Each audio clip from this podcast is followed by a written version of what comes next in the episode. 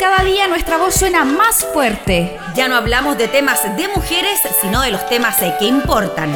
Plataforma de medios de la Cámara de Diputados presenta Cámara Sorora. Conducido por Carolina Collao y Daniela Vega.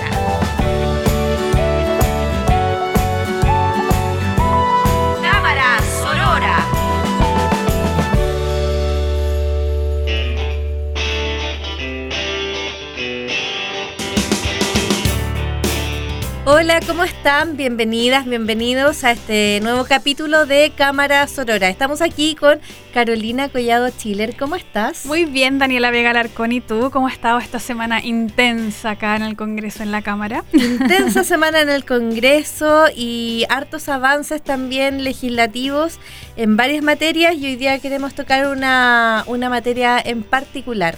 Sí, vamos a estar conversando sobre este proyecto que fue presentado eh, por unas diputadas de acá de, la Cámara y que tiene como objetivo eh, duplicar la ley de cuotas en las elecciones parlamentarias para las elecciones municipales y también de gobiernos regionales. En algunos programas anteriores estuvimos hablando de la ley de, de cuotas parlamentarias, ¿no, Dani?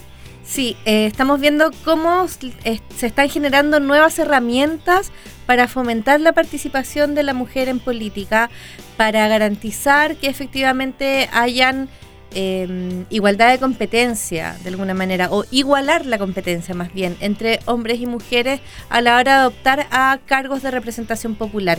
Y lo que faltaba eh, bueno, falta mucho, pero lo que faltaba eh, o, lo próximo que venía era precisamente regular eh, la elección de concejales y consejeros regionales, gobernadores regionales, etcétera, es decir, las autoridades más locales. Sí, porque, eh, bueno, hemos señalado y hemos conversado en otros capítulos sobre cómo se modificó la composición de la Cámara, del Congreso en general, en el Senado también hubo cambios, con la ley de cuotas para las elecciones parlamentarias, pero obviamente la subrepresentación de las mujeres en todo el ámbito público y en los cargos de elección popular también se ve eh, reflejada en estos gobiernos más locales, en los municipios. Eh, hay solo un 12% de alcaldesas a lo largo del país, de las 300 y tantas comunas que tiene. Entonces era un tema que para las parlamentarias fue importante destacar y ha avanzado bastante, así que vamos a ir comentándoles sobre cómo va la tramitación de esta moción acá en la Cámara. Sí, pero antes vamos a escuchar obviamente un tema, una canción, vamos a ir con Pascual y la Vaca, Violeta y Frida. Ahí vamos.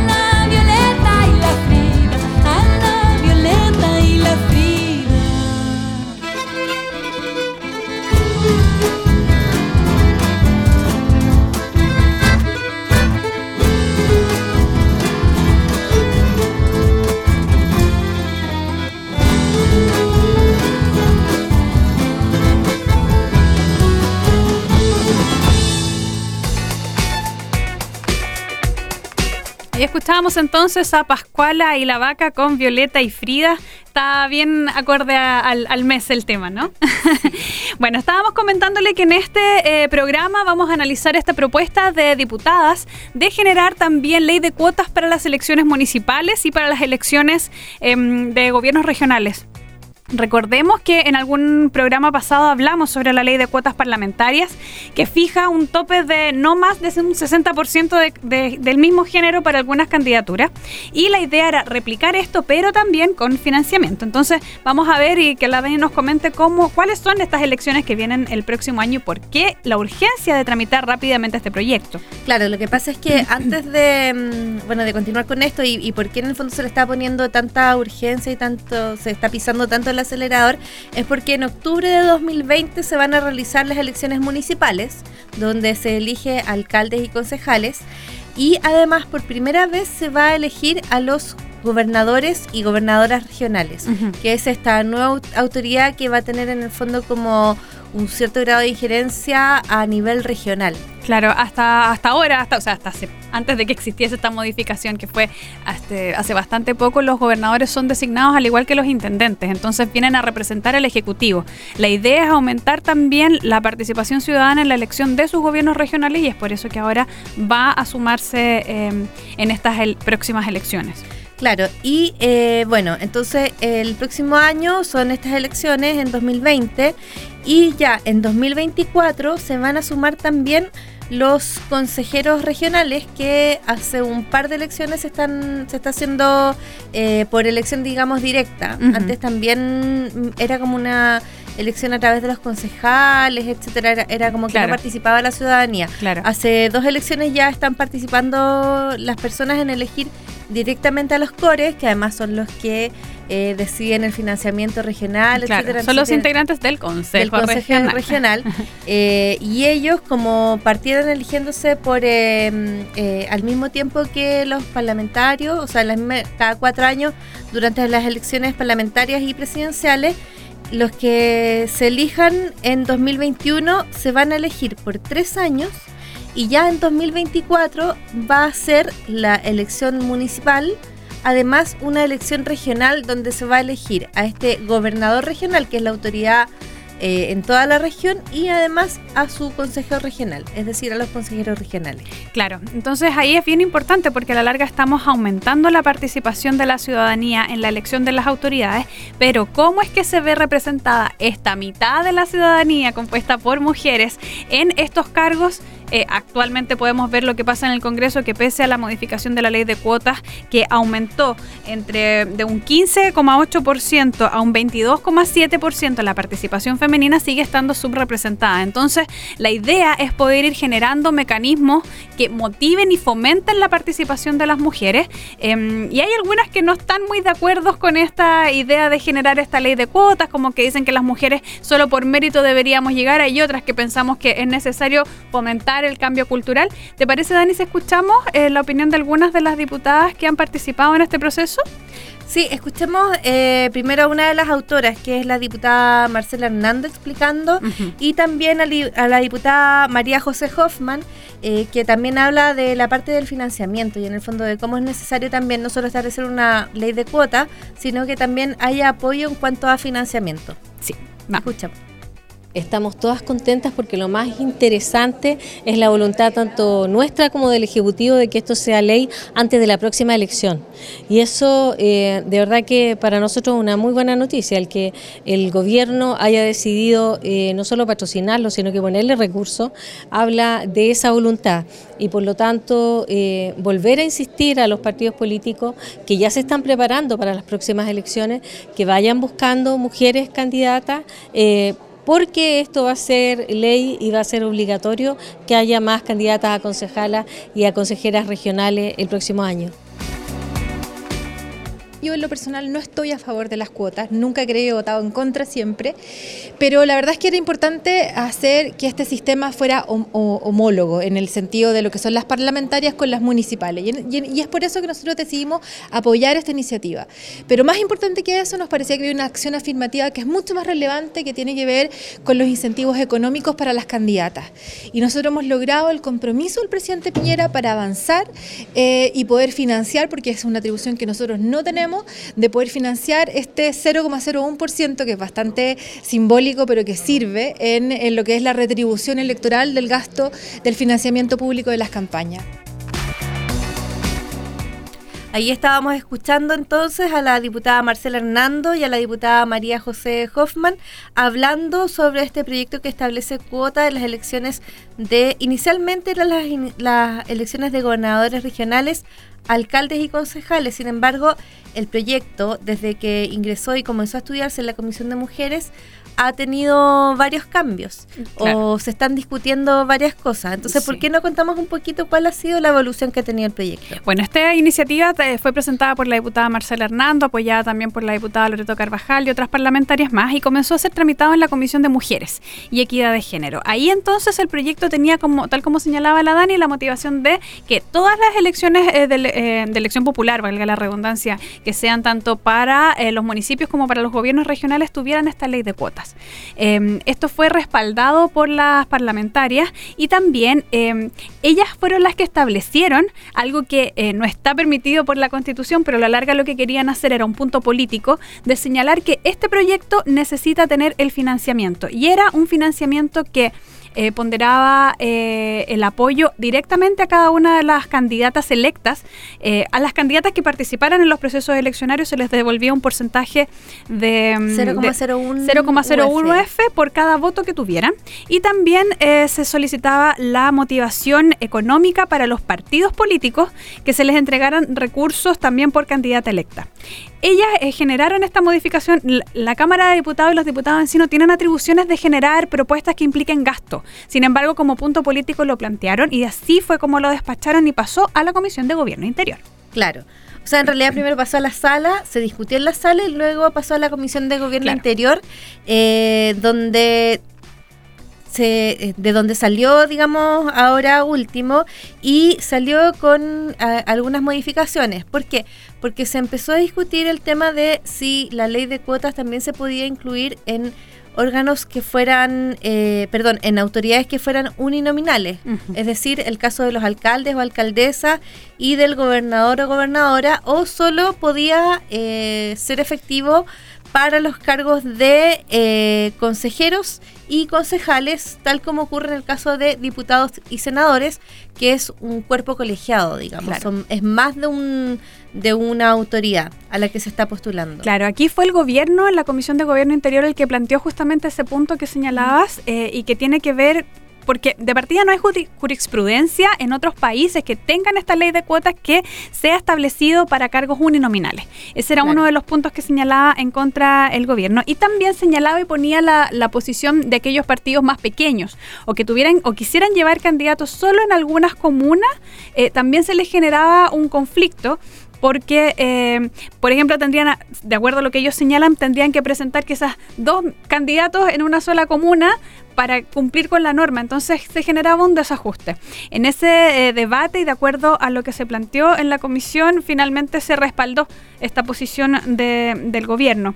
Pero otro de los cambios que también hizo el gobierno, y aquí fue importante porque finalmente ellos son los que pueden ver el tema del gasto, fue agregar una indicación que justamente permitía respaldar lo que las parlamentarias habían eh, solicitado en la Comisión de Mujeres y que tiene que ver con el financiamiento que hace posible a la larga que sí se pueda ver em, potenciada la participación de mujeres en este tipo de elecciones. Claro, bueno, finalmente mm, la postura del gobierno, así como para resumirlo un poco, es que eh, ellos expresaron, el ministro secretario general de la presidencia, Gonzalo Blumel, que estuvo en el trámite en la Comisión de Gobierno, dijo que eh, vemos con buenos ojos seguir avanzando en materia de cuotas transitorias, porque hay que recordar además que este proyecto es solo, tal como ocurre con la ley de cuotas parlamentarias, es solo para las próximas cuatro elecciones, me parece.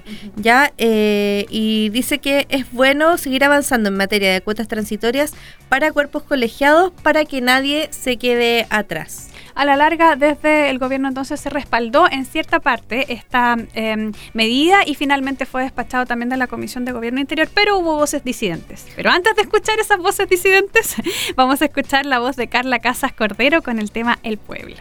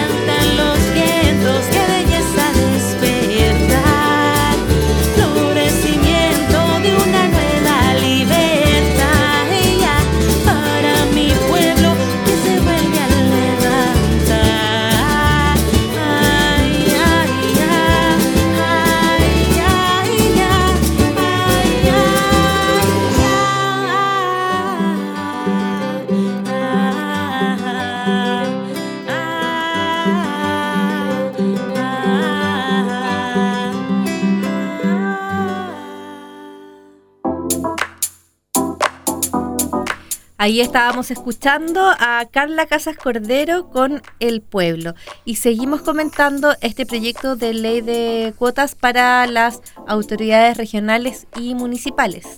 Así es, y habíamos dejado prometido escuchar entonces las voces disidentes, las diputadas que no estuvieron muy de acuerdo con lo que salió en la Comisión de Gobierno Interior y que piden un poquito más, piden generar y, y bueno, Vamos a escucharlas. Vamos a escuchar a la diputada Loreto Carvajal, que es vicepresidenta de la Cámara de Diputados y también promotora de este proyecto, y a Catalina Pérez, que además de ser diputada es presidenta de Revolución Democrática. Escuchemos su cuña. Creemos indispensable que hoy día el Ejecutivo dé urgencia a este proyecto, pero que además estamos sumamente conscientes de que aquella medida de bajar los cargos unipersonales la vamos a revertir en la sala. Nosotros creemos que es indispensable hoy día que las mujeres, no solo en los consejos comunales, a través de ser concejalas o consejeras regionales, sino que también en la posibilidad que existe de que sean más gobernadoras regionales y que sean, por supuesto, más alcaldesas, vamos a estar por supuesto que abogando. Nos parece importante que hoy día el Ejecutivo tome en conciencia que las mujeres requerimos estar en todos los espacios de poder, que la democracia se perfeccione con más mujeres en todos los cargos, a todos los niveles, y por eso requerimos con fuerza que se le dé urgencia, que no vaya este proyecto a dormir en la Comisión de Hacienda. Aquí no tiene que ver con la voluntad de financiar los partidos políticos por financiarlos, tiene que ver con que cuando una mujer logra salir electa, contribuye con su financiamiento a que otras mujeres de ese partido sean formadas para tener más posibilidades de salir electas también, sean más competitivas en, una futura elección.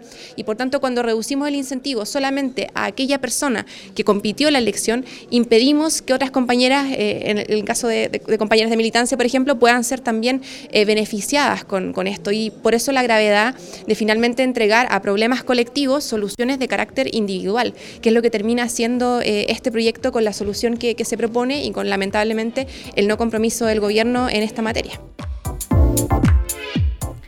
Escuchábamos entonces a la vicepresidenta de la Cámara, Loreto Carvajal, y a Catalina Pérez, que es diputada de Revolución Democrática, presidenta de Revolución Democrática, hablando eh, acerca de los puntos en los cuales todavía falta pelear por este proyecto y que son como para recapitular que de gobierno interior eh, solo salieron como con ley de cuotas que se va a aplicar solamente a las autoridades eh, de cuerpos colegiados, es decir, concejales y consejeros regionales.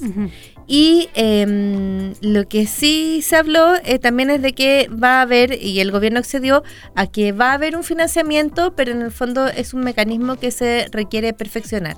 Sí, a mí me, llama mucho la atención lo que señala la diputada Pérez y que tiene que ver con que em, solo se potencie el financiamiento desde la individualidad.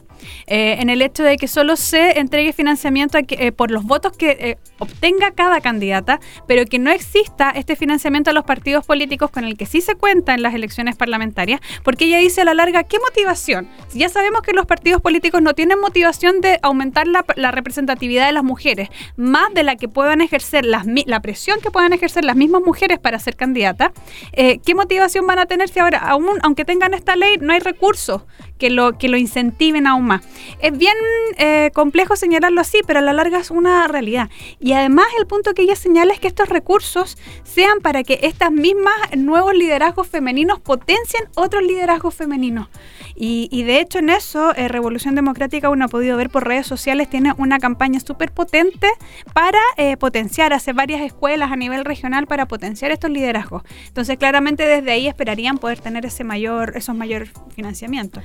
Efectivamente, tú tocaste un buen punto porque además los partidos independientes de, eh, de, si se aprueba o no se aprueba esta ley y cómo salga, también ya se están empezando a preparar porque tienen que empezar a llenar las listas de candidatos para todos los cargos que se van a elegir el próximo año.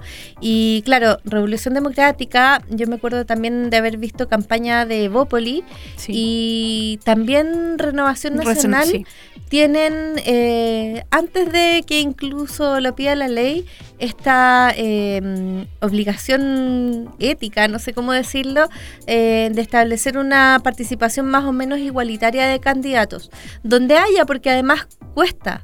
Eh, cuesta que las mujeres sean candidatas por muchísimas razones que no tienen que ver con que no sean capaces, sino con que en verdad, bueno, las mujeres todas tenemos que tener, o sea, tenemos en general doble trabajo, eh, cuidando, encargándonos de la casa, cuidando hijos y además teniendo que cumplir un rol profesional o laboral eh, y por lo tanto es, bastante más difícil que una mujer salga a hacer campaña política. Claro, es algo que es probable que en las nuevas generaciones eso se está viendo más y eso quizás se puede notar en estos partidos que son relativamente más jóvenes. Claro. Em, pero otro punto también que a mí me parece importante y que señalaba la diputada Loreto Carvajal tiene que ver con que ya se puede entender que es más complejo, que no exista jurisprudencia para normar em, una ley de cuotas cuando son cargos unipersonales por las complejidades que señalábamos y que argumentó el Ejecutivo y que finalmente en la Comisión de Gobierno Interior se, acogieron.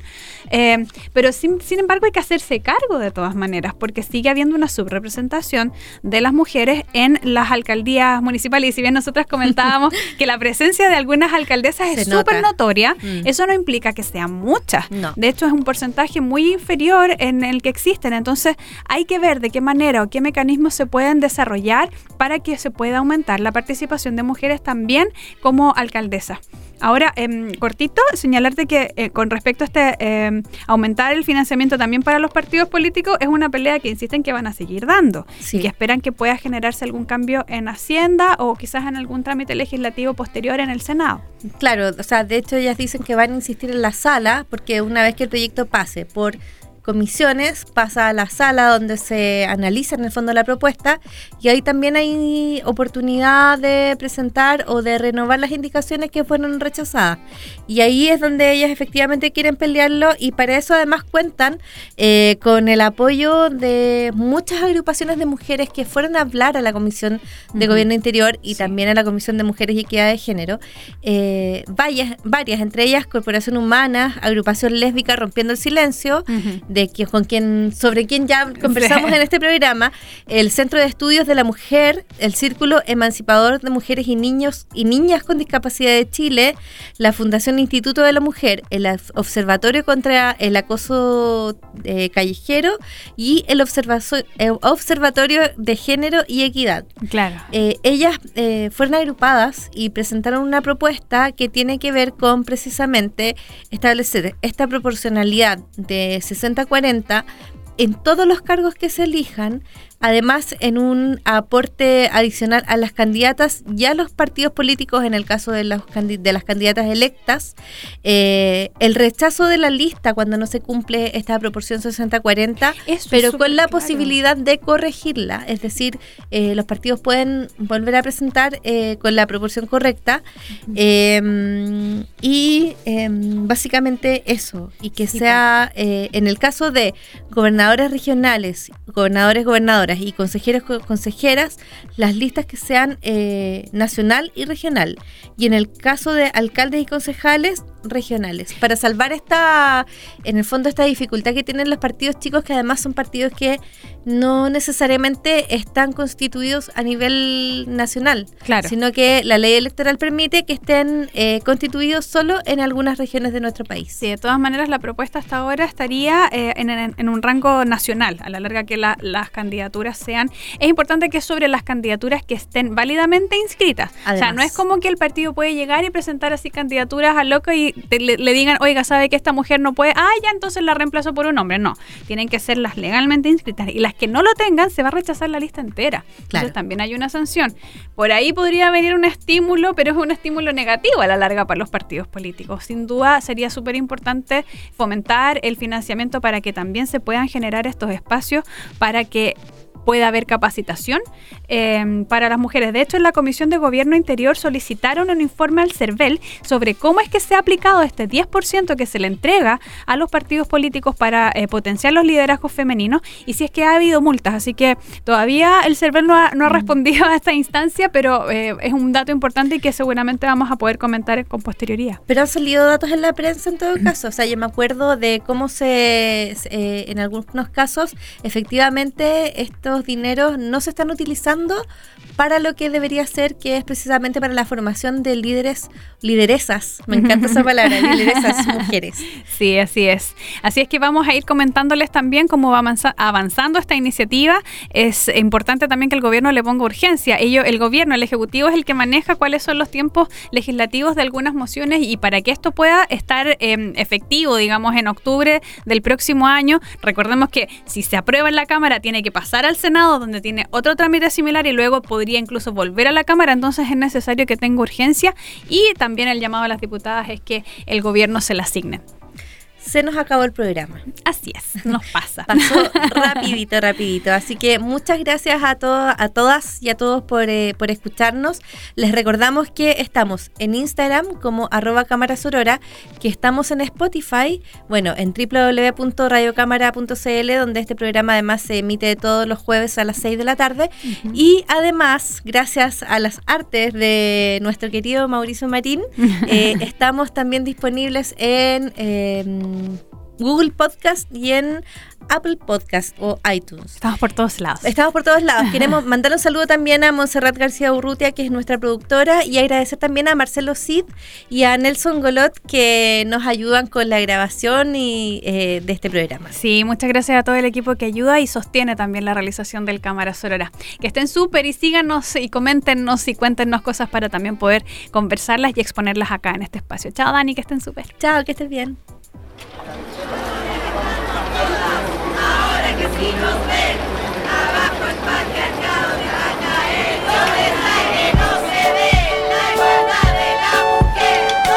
Porque estamos en todos lados y cada día nuestra voz suena más fuerte. Ya no hablamos de temas de mujeres, sino de los temas que importan. Plataforma de Medios de la Cámara de Diputados presentó Cámara Sorora. Conducido por Carolina Collao y Daniela Vega.